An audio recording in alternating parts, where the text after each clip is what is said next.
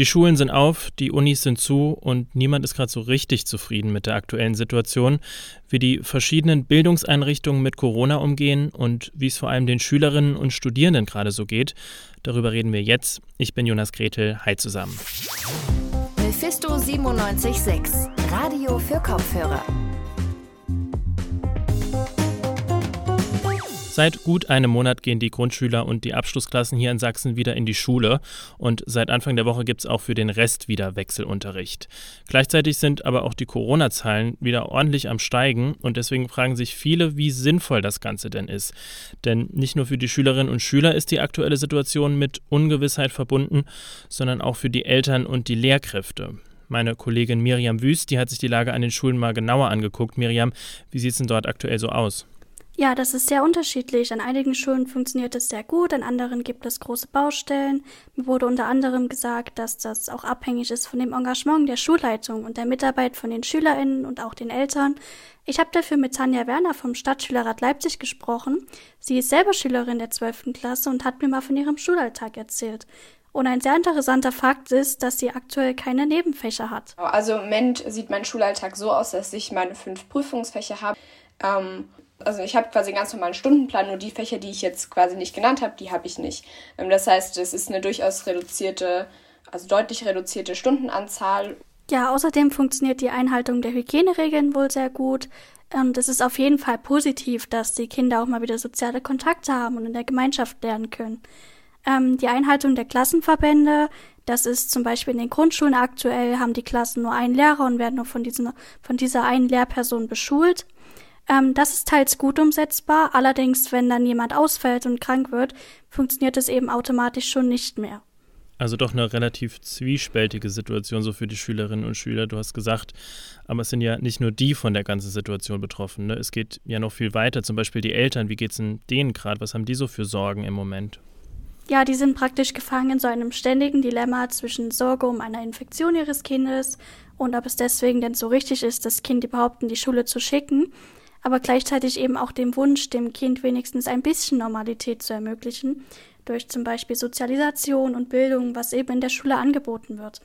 Ich habe auch dazu mit Nancy Hochstein gesprochen. Sie ist Vorsitzende vom Kreis Elternbeirat Leipzig und selber Mutter, und sie meinte das dazu. Ich wünsche mir, dass wir das irgendwie miteinander schaffen, dass wir die Zeit gut durchstehen und danach ist es wirklich dann auch dran zu schauen, wie kann man Schule so gestalten, dass es für alle gut ist, gesund ist, dass die Kinder für später eine gute Zukunftsaussicht haben, beziehungsweise die Kinder, die halt in die Schule kommen, ähm, diesen Weg auch gut starten können. Genau, die Eltern sind also von der gleichen Unsicherheit geprägt wie ihre Kinder. Und das liegt auch unter anderem daran, dass der Schulbetrieb aktuell nicht so ablaufen kann, wie das eigentlich vom Kultusministerium gewünscht ist. Okay, was meinst du damit? Warum läuft das gerade nicht so wie gewünscht oder geplant? Ja, ein immer wieder auftretender Kritikpunkt dabei ist eben die späte Bekanntgabe von neuen Beschlüssen des Kultusministeriums. Ähm, Tanja Werner vom Stadtschülerrat hat auch diese Planungsunsicherheit kritisiert. Dass man halt einfach nicht weiß, wie es wirklich weitergeht. Das ist, der Alltag ist sehr stark von Unsicherheit geprägt. Teilweise werden ähm, Sachen erst ein paar Tage vorher verkündet und das ist ein enormer Planungsaufwand. Sie hat mir außerdem von der fehlenden Anpassung des Lehrplans erzählt. Aktuell wird scheinbar nur danach gegangen, so viele Noten wie möglich zu bekommen, was natürlich bei, zu weiterem Stress bei den Schülern führt, denn wenn sie nur in die Schule gehen, um Tests und Arbeiten zu schreiben, ist das auch nicht das Wahre.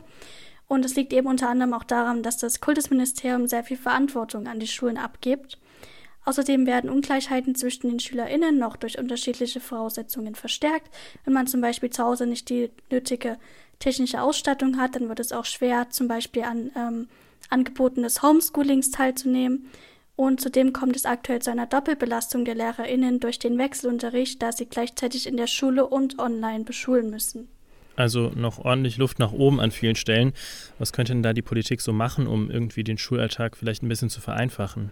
Was sich dabei sehr oft gewünscht wurde, ist eben, dass Beschlüsse eher bekannt gegeben werden und oder man mehr Zeit zur Umsetzung lässt. Wenn man zum Beispiel Freitag etwas beschließt, dann sollte man nicht gleich am Montag erwarten, dass es umgesetzt ist, sondern mindestens eine Woche Zeit lassen, um, damit das auch alles bewerkstelligt werden kann.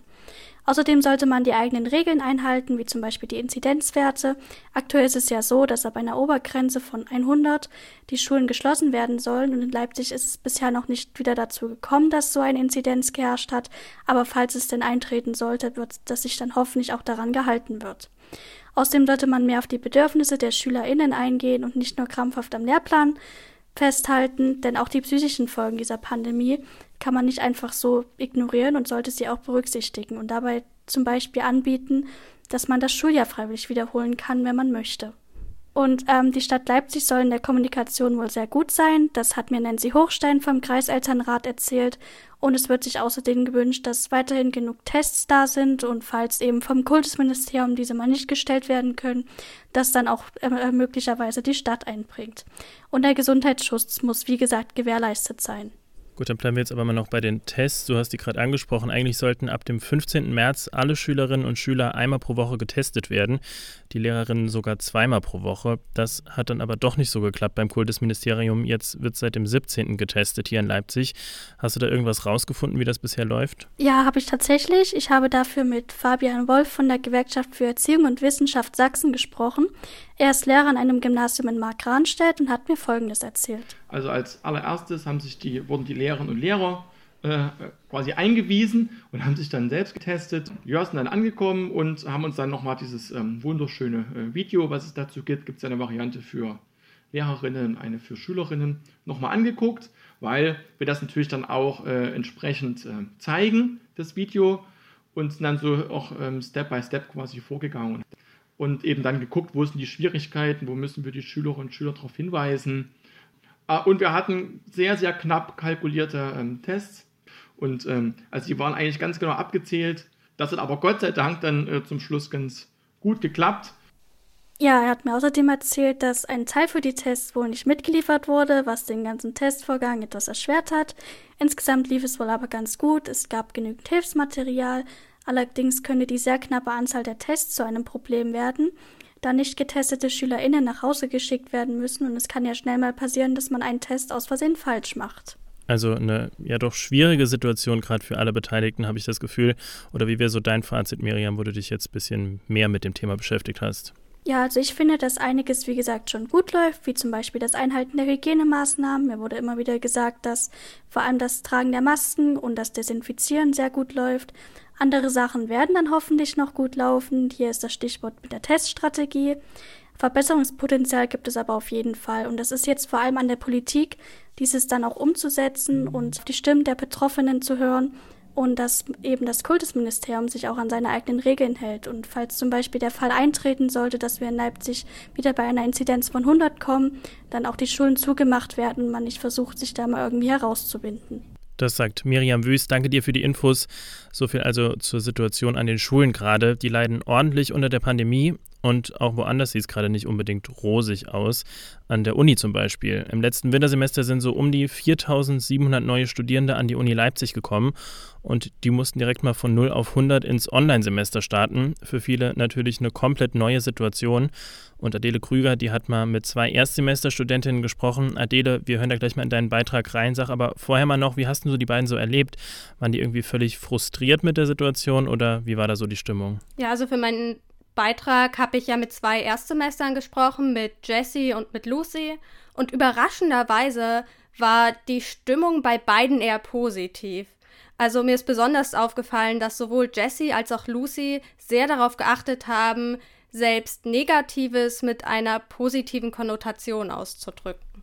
Dann hören wir uns das doch mal an. Der Beitrag von Adele Krüger über die beiden Erstsemesterstudentinnen Lucy und Jessie. Als das Telefonat mit Jessie beginnt, gibt es direkt ein paar technische Probleme. Im Hintergrund muss ihr Freund arbeiten und es gibt nur ein ungerichtetes Mikrofon. Und vom Bad können wir wegen der Verbindung auch nicht aufnehmen. Nach einigem Hin und Her können wir das Problem dann mit einem Headset-Mikrofon lösen. Jessie ist Japanologiestudentin im ersten Semester an der Uni Leipzig und kommt ursprünglich aus Weißenfels, 40 Minuten von Leipzig entfernt. Sie wohnt jetzt mit ihrem Freund und ihrer Katze zusammen in einer kleinen Wohnung in Leipzig. Als Hobby, neben Zeichnen und YouTube, schauspielert sie außerdem auch am Theater in Halle. Doch die Proben sind schon etwas anders seit dem erneuten Lockdown. Jetzt im Moment ähm, ist halt nur online und wir besprechen den Text, also wir gehen den Text halt durch, machen so kleine Schauspielübungen, so Sprachübungen, so keine Ahnung, so irgendwas. Und dann hoffentlich äh, können wir im nächsten Sommer den Sommernachtstraum aufführen. Im letzten Sommer konnten die Proben noch im Freien mit Maske durchgeführt werden und so liefen auch die Auftritte ab. Neben diesen Online-Proben steht auch noch die Online-Uni auf dem Plan. Zu Semesterbeginn konnten noch ein paar Kennenlernveranstaltungen im öffentlichen Raum stattfinden und zumindest für die Erstsemester standen eigentlich auch Hybridveranstaltungen an. Die Hybridveranstaltungen waren eine volle Woche. Und davon habe ich eigentlich nur ein einziges Modul auch tatsächlich in Person in der Uni sein können, weil wir hatten halt überall diese Gruppen eingeteilt. Und ich war halt natürlich immer in der zweiten Gruppe, also Gruppe B oder Gruppe 2, die halt erst in der nächsten Woche hätte in die Uni gedurft. Und da war dann ja dann schon der Lockdown Light. Kurz darauf sind dann alle endgültig in die Online-Uni gegangen. Jessie erzählt auch, dass sie in ihrem Wahlbereich der Sinologie gar keine Hybridveranstaltungen hatte und dadurch doch den Unterschied merkt, wie viele Leute man kennt. Nur über große Umwege von Bekannten konnte sie Kontakt zu jemandem aus ihrem Kurs aufnehmen, um sich über Lerninhalte auszutauschen. Doch zumindest in ihrem Hauptfach konnte sie ihre Mitstudierenden etwas näher kennenlernen. Also wir haben uns jetzt seit Anfang des Studiums, solange das halt auch noch ging, wegen Corona äh, irgendwie, keine Ahnung, drei, vier Mal getroffen. Also jetzt nicht mega oft, so ein paar Mal halt. Und seit äh, das jetzt wieder strenger geworden ist, haben wir mh, hm, zusammen einen Discord, also und wir spielen eigentlich in der Regel jeden Donnerstag irgendwelche Gemeinschaftsspiele im Internet, also keine Ahnung, sowas wie Among Us oder ähm, Cards Against Humanity, Codenames. KommilitonInnen kennenlernen trotz Corona. Das ist den Erstis wichtig. Trotzdem erwähnt Jessie auch immer wieder, dass sie eigentlich so ein richtiges Studentenleben vermisst.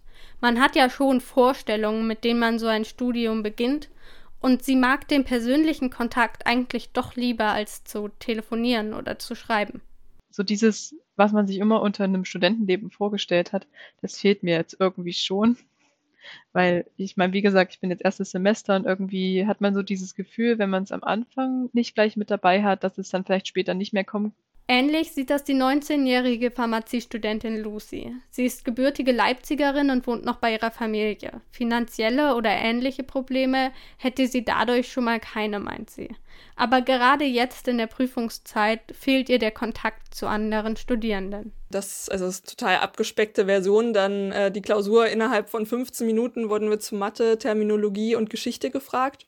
Und danach, man möchte sich einfach äh, mitteilen. Man möchte das teilen und auswerten und aber du machst den Laptop aus und dann Stille. Keine richtigen sozialen Kontakte. Das ist die eine Herausforderung. Aber Lucy hat noch andere Herausforderungen im Studium.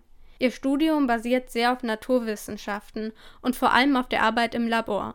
Sie hätte dieses Semester eigentlich Praktika in Bio, Chemie und Physik haben sollen. Physik und Bio wurden eben online gemacht und äh, ich durfte trotzdem Zellen zeichnen, habe aber noch nie ein Mikroskop in der Hand gehabt und auch sonst keine Experimente gemacht. Und ja, ich bin gespannt, wie das dann in höheren Semestern wird, wenn man noch nie im Labor stand und das noch gar nicht kennt. Halb im Scherz äußert sie die Befürchtung, dass sie dann zum geschädigten Corona-Jahrgang werden, bei denen sich die Dozierenden dann so denken, ja, wie dämlich sind die denn? Neben Bio- und Physikpraktika, die dann online organisiert wurden, erzählt mir Lucy aber auch noch von ihrem Chemiepraktikum, das gar nicht erst stattfand und welche Probleme damit über ihr erstes Semester hinaus auftreten könnten. Also bei mir wurde Chemie auf das nächste Semester verschoben, weil mir ja das Praktikum fehlt und Praktikum ist die Voraussetzung für die Prüfung.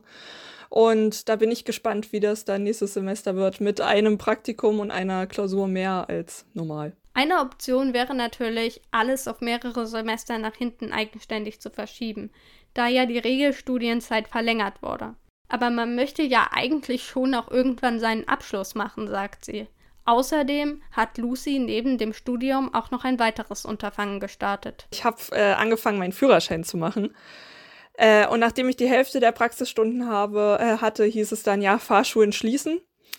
Ähm, das, ja, und ich habe keine Ahnung, ob ich das zeitlich im zweiten Semester überhaupt hinbekommen werde, ähm, Praxisstunden zu nehmen.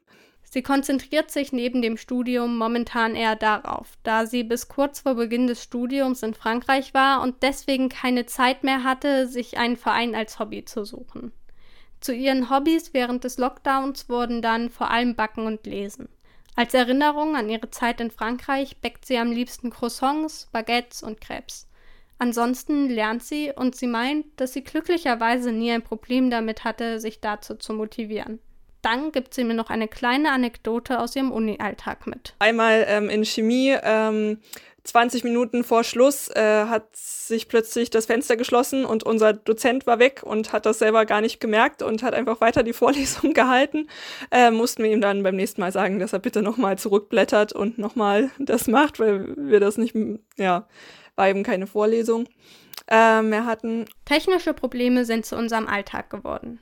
Lucy meint auch, dass trotz all dieser Zeit ein klarer Vorteil darin besteht, dass dies mit Abstand das entspannteste Semester in ihrem Studium gewesen sein wird. Die Dozierenden lassen auch durchblicken, dass sie mit etwas Glück im Sommersemester in sehr kleinen Gruppen ins Labor dürfen und ihre ersten Erfahrungen dort sammeln können. Auch die Japanologie-Studentin Jessie äußert zum Schluss unseres Gesprächs noch einmal Hoffnung. Ich hoffe inständig, dass Corona sich beruhigt. Ich hoffe, dass es im Sommersemester wieder Präsenzunterricht gibt und auch vielleicht ein paar Clubs wieder aufmachen können. Ich denke aber, dass es eher, wenn man versucht, realistisch zu bleiben, eher auf Hybridunterricht und Clubs eher weniger hinauslaufen wird. Und das war's dann auch wieder mit Radio für Kopfhörer für heute. Danke noch an Levin Wortmann und Alexia Escherbot, die haben die Folge heute organisiert. Und bei uns geht's dann am Montag wie gewohnt weiter mit der nächsten Folge. Bis dahin euch noch ein schönes Wochenende. Macht's gut. Bis bald. Mephisto 976, Radio für Kopfhörer.